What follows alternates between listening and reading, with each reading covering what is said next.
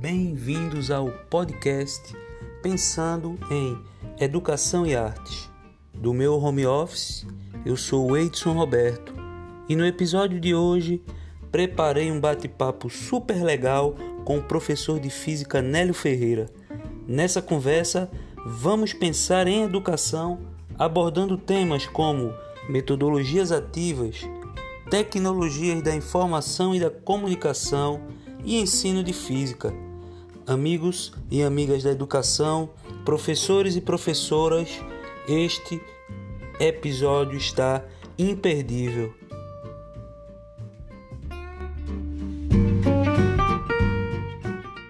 Hoje vamos conversar com o professor Nélio Ferreira.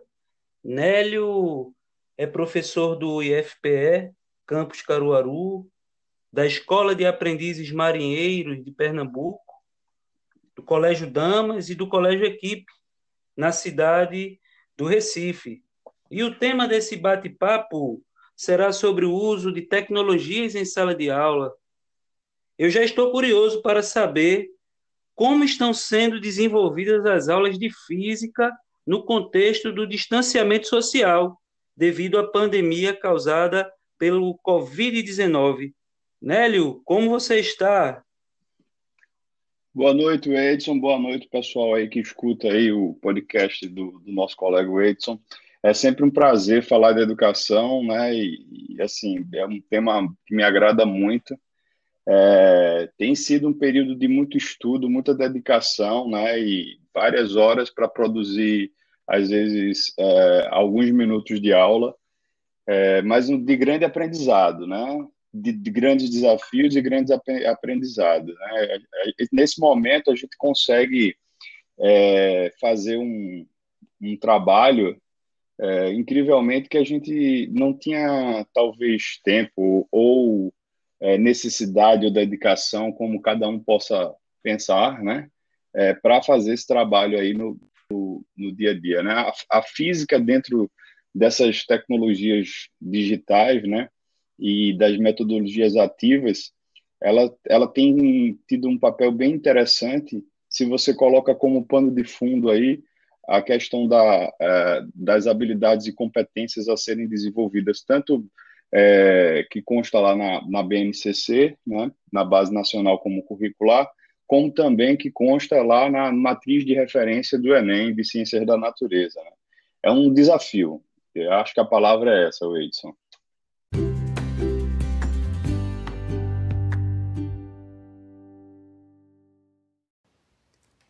Nélio, de antemão, eu agradeço a tua presença aqui. E você já sinalizou que as metodologias ativas surgem como tendência para beneficiar as práticas pedagógicas. Daí eu gostaria que você falasse um pouco mais sobre essas metodologias ativas e como elas podem impactar positivamente a vida escolar, acadêmica dos nossos estudantes? O nosso olhar né, deve ser para o profissional do século XXI. Né? O profissional do século XXI é, ele precisa muito menos de conteúdo e muito mais de, eu acho que a palavra que eu posso utilizar é sensibilidade, né? Ele precisa aprender aprender. Quando você pega o relatório Delors, né, lá no final da década de 90, você tem é, os quatro pilares da educação que guiaram toda essa tendência de, da, do, dos processos de ensino, né, ensino-aprendizagem baseado nas competências, né? É, então, o, fundamental agora, é, e eu acho que isso vem com a, com a, com a nomenclatura da, das metodologias ativas, é essa questão de aprender a aprender, né? Então, acho que esse é o ponto central aí do, de, de todo esse processo. Porque mais do que nunca agora, nesse ensino remoto, né, o aluno é, é, precisa aprender a aprender, ele precisa caminhar com suas próprias pernas, E é engraçado, Edson, porque assim, é, cada professor na sua área defendendo o seu, o seu, o seu, a sua formação, porque foi as nossas formações é, foram bem tradicionais, né? Eles julgavam que seus conteúdos, nós julgávamos que nossos conteúdos eram muito importantes. E agora, né, com esse desafio provocado pela pandemia, é, os conteúdos não deixaram de ser importantes, mas é, outras coisas, é, outras características que são exatamente essa, essa sensibilidade de ver o aluno aprendendo, é, é, é são mais importantes do que a questão em si é, do conteúdo, né? principalmente quando a gente fala de alunos de ensino médio. Né?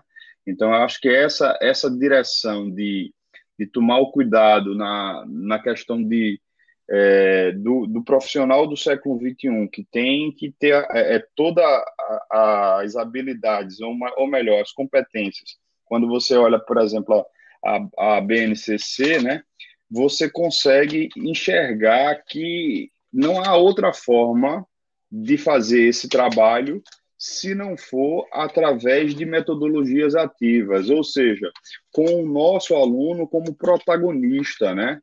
Então, o papel do professor ele é muito importante, é, sobretudo no olhar sensível de ver até que ponto é, ele, o aluno consegue desenvolver.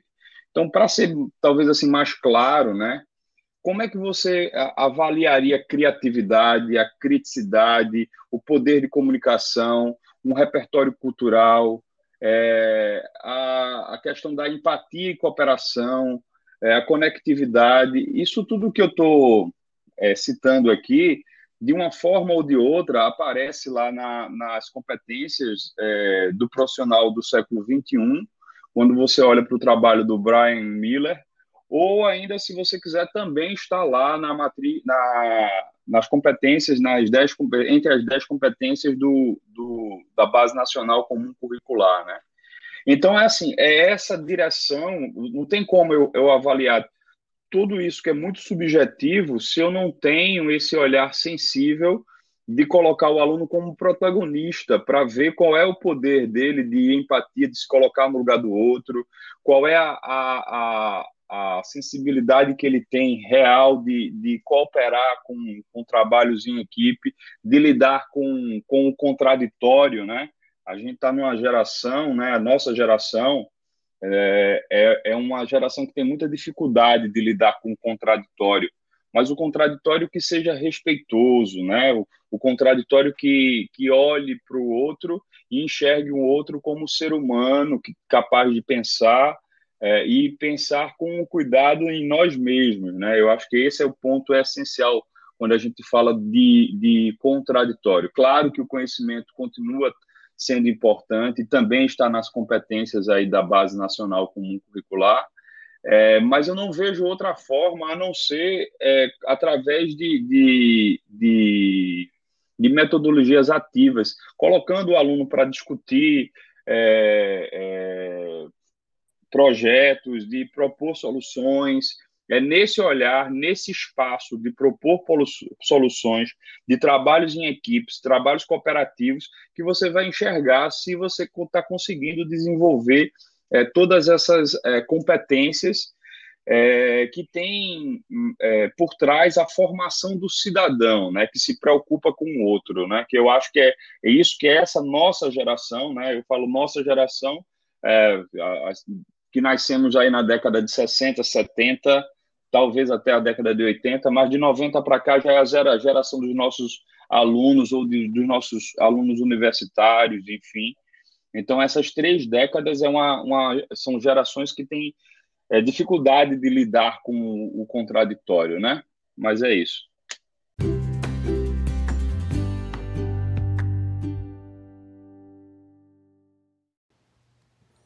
Em breve seremos os vovôs digitais. E nesse sentido, Nélio, hoje podemos nos enquadrar com uma geração que já é bem familiarizada com as tecnologias. Vivenciamos um período importante dessa transformação. E a era digital vem apontando para uma revitalização e uma revigoração das relações de ensino-aprendizagem. Sabendo disso, qual é a tua visão para essa crescente inserção na educação dessas TICs, tecnologias da informação e da comunicação? É, a gente fica, como eu disse, é meio que viciado né, nessa questão de, de querer saber mais e enxergando possibilidades de aprendizagens diferentes, né? Então, assim, desde de, de usar é, GIFs, animações para poder é, melhorar a visualização de determinados conceitos dentro de ciências da natureza, é, mais especificamente com, com, com, conceitos de física, né? até mesmo a, a complexidade de, de alguns aplicativos que a gente tenta utilizar que eram utilizados somente em outras áreas, como é o caso do gravador, né, do, do, do estúdio digital que é o OBS, ou ainda é, a descoberta do Padlet, para mim foi uma descoberta. Na verdade, eu tinha feito o curso alguns anos atrás e eu coloquei em prática né, essa, essa, essa, essa ferramenta que é um mural digital fantástico. É, o Ed Puzzle, eu não sei se o nome é, se a gente pronuncia desse jeito, que é um editor de vídeo online que também é muito bacana de você utilizar. É, o gravador que você pode utilizar é o Loom, né, que é uma ferramenta aí do, da Google para você gravar a tela do teu computador, né, ou então a região que você quer escolher do teu computador.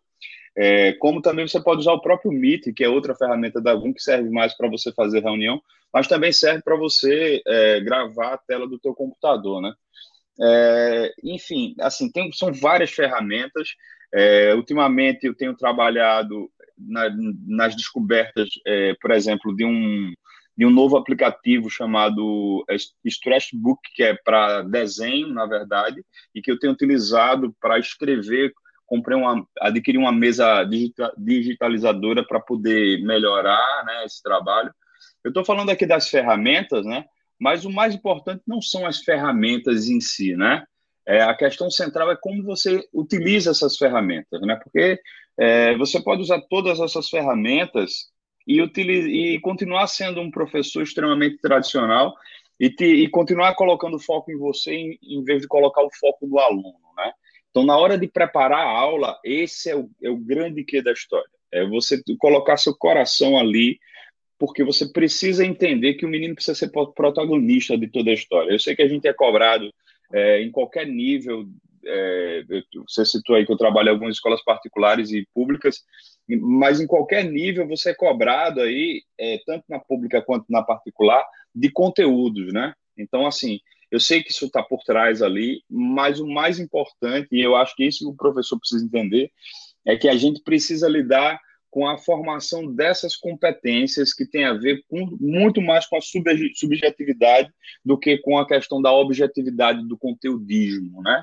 É, e aí, assim, trazer, eu acho que o primeiro elemento é trazer coisas do cotidiano. Então, por exemplo, antes de da gente começar aqui o nosso bate-papo, eu estava é, estudando aqui a, a, a, o lançamento da, do, da Screw, Screw Dragon, né, que foi o, a cápsula que foi lançada nesse sábado agora pela, pelo foguete Falcon, Falcon 9 é, da SpaceX para a Estação Internacional Espacial.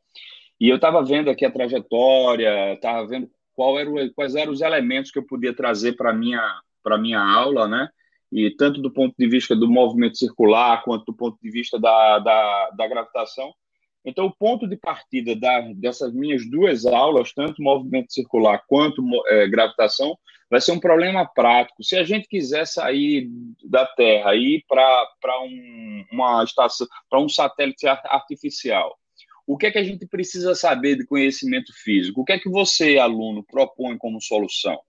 Esse é o ponto de partida, né? Então, quando a gente fala da, é, das tecnologias né, de informação e de comunicação, é, elas vêm para ajudar, obviamente, né? Mas assim, é preciso que o teu ponto de partida passe a ser outro, em vez de um conceito puro e simplesmente. Entende, Edson?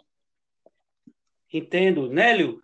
E você tocou no assunto da prática, da vivência cotidiana, e eu recordei aqui que já vi você com alguns trabalhos, algumas atividades voltadas para Olimpíadas do conhecimento na área de física. Olimpíadas de Astronomia e de Astronáutica, elas são fundamentais nesse processo. A Olimpíada é uma ferramenta poderosa no que a gente chama de projeto de vida, né? Então, o aluno ele precisa, o, a criança e adolescente, ele precisa o, o quanto antes enxergar um projeto de vida. O objetivo do estudante de ensino médio não pode ser é, é, passar no vestibular. O objetivo do estudante de ensino médio deve ser trilhar um caminho para uma profissão que ele deseja. Esse é o ponto central. E quando você olha, tem esse olhar para as Olimpíadas do Conhecimento, elas favorecem muito uma descoberta do aluno, tanto para aquilo que ele gosta, quanto, de fato, para aquilo que ele não gosta. Então, quando ele, ele se é, dispõe a fazer uma Olimpíada de Matemática, de Física, de Química, é, de Ciências, de História, de Geografia, uma é, participação produção de texto, ele se oportuniza em relação a, a, a identificar é, se ele é, gosta realmente daquela área ou não, e gostando, né, identificando isso, então ele pode mergulhar de forma profunda naquela direção, né? E atualmente isso é uma tem sido uma ferramenta poderosa aqui que tem garantido em universidades como a Universidade de São Paulo, né, a USP, e também a Unicamp, a Universidade de Campinas, é, tem garantido ingresso para alunos, ingresso no, no, nos cursos super, determinados cursos superiores, para alunos com bons resultados nos três últimos anos do ensino médio aí, é, nessa, nessas Olimpíadas. Então, esses alunos ele têm conquistado vagas nessas universidades sem precisar prestar o vestibular, né? E é, é, é, isso, claro, como eu disse, isso não deve ser o objetivo do aluno, mas identificar o que ele gosta, sim, é, eu acho que é essa a direção. Só lembrando né, que essa estratégia que a Unicamp e a estão utilizando, isso já é muito, mas muito antigo, principalmente nas universidades americanas, mas ao longo de, ao, ao redor de todo o mundo, a gente tem universidade que faz isso, né, aceita aluno sem precisar prestar nenhum tipo de exame, apenas com os resultados de Olimpíadas que são respaldados no mundo científico.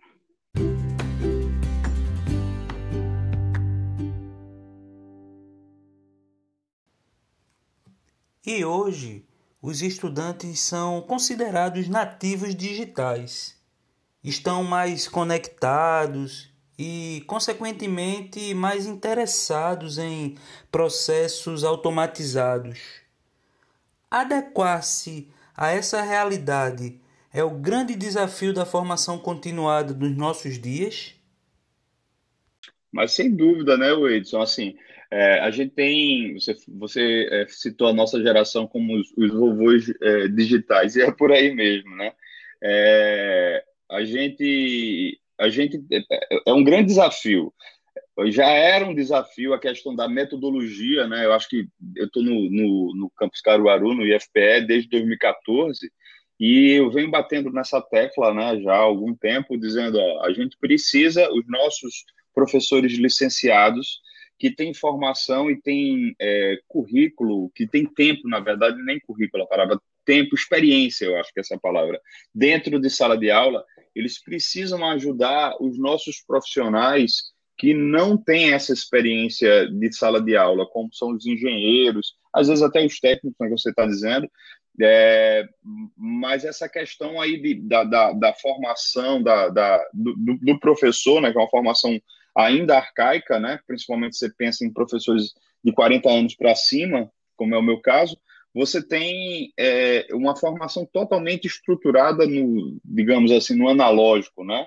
Então, quando você se depara com, com uma geração mergulhada nas tecnologias, né? Então você tem um, uma, um choque de gerações e a, por trás de tudo isso tá esse conceito de quando a gente era estudante, a gente foi formado de forma extremamente é, tradicional, digamos assim, né? na medida em que o, você, o aluno, receptor do conhecimento, e o professor, pelo menos os professores universitários e também do ensino médio, eram aqueles é, professores que a gente considerava que tinham todo o conhecimento, que sabiam muito, e muitas vezes tinham muita dificuldade em desenvolver conceitos com a gente, e aí eu não estou nem falando dessa questão que está por trás aí, que são, a, que são esses conceitos subjetivos de criatividade, cru, é, criticidade. Eu disse por trás, mas na verdade ele é o, o eixo central, a, espinha dorsal que a gente deve se preocupar com os nossos estudantes na nossa essa geração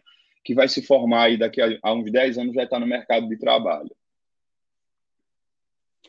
Nélio, perfeito. Obrigado pela tua presença aqui no programa e espero que em breve possamos dialogar muito mais sobre outros temas e sobre o ensino da física e que você aí venha em breve divulgar um podcast para a gente aproveitar bem e pensar sobre as tuas ideias. Eu agradeço bastante. Ah, um prazer, viu, Edson? Assim, sempre que você quiser, estou à disposição. É sempre bom falar de educação. É, eu sou um apaixonado pelo que eu faço e é sempre bom falar com um colega também que entende disso. Estou uh, à sua disposição e estou aprendendo, sim. Quem sabe em breve a gente não tem um podcast aí na área de ciências da natureza. Um grande abraço para você e um abraço para todo mundo que escuta a gente.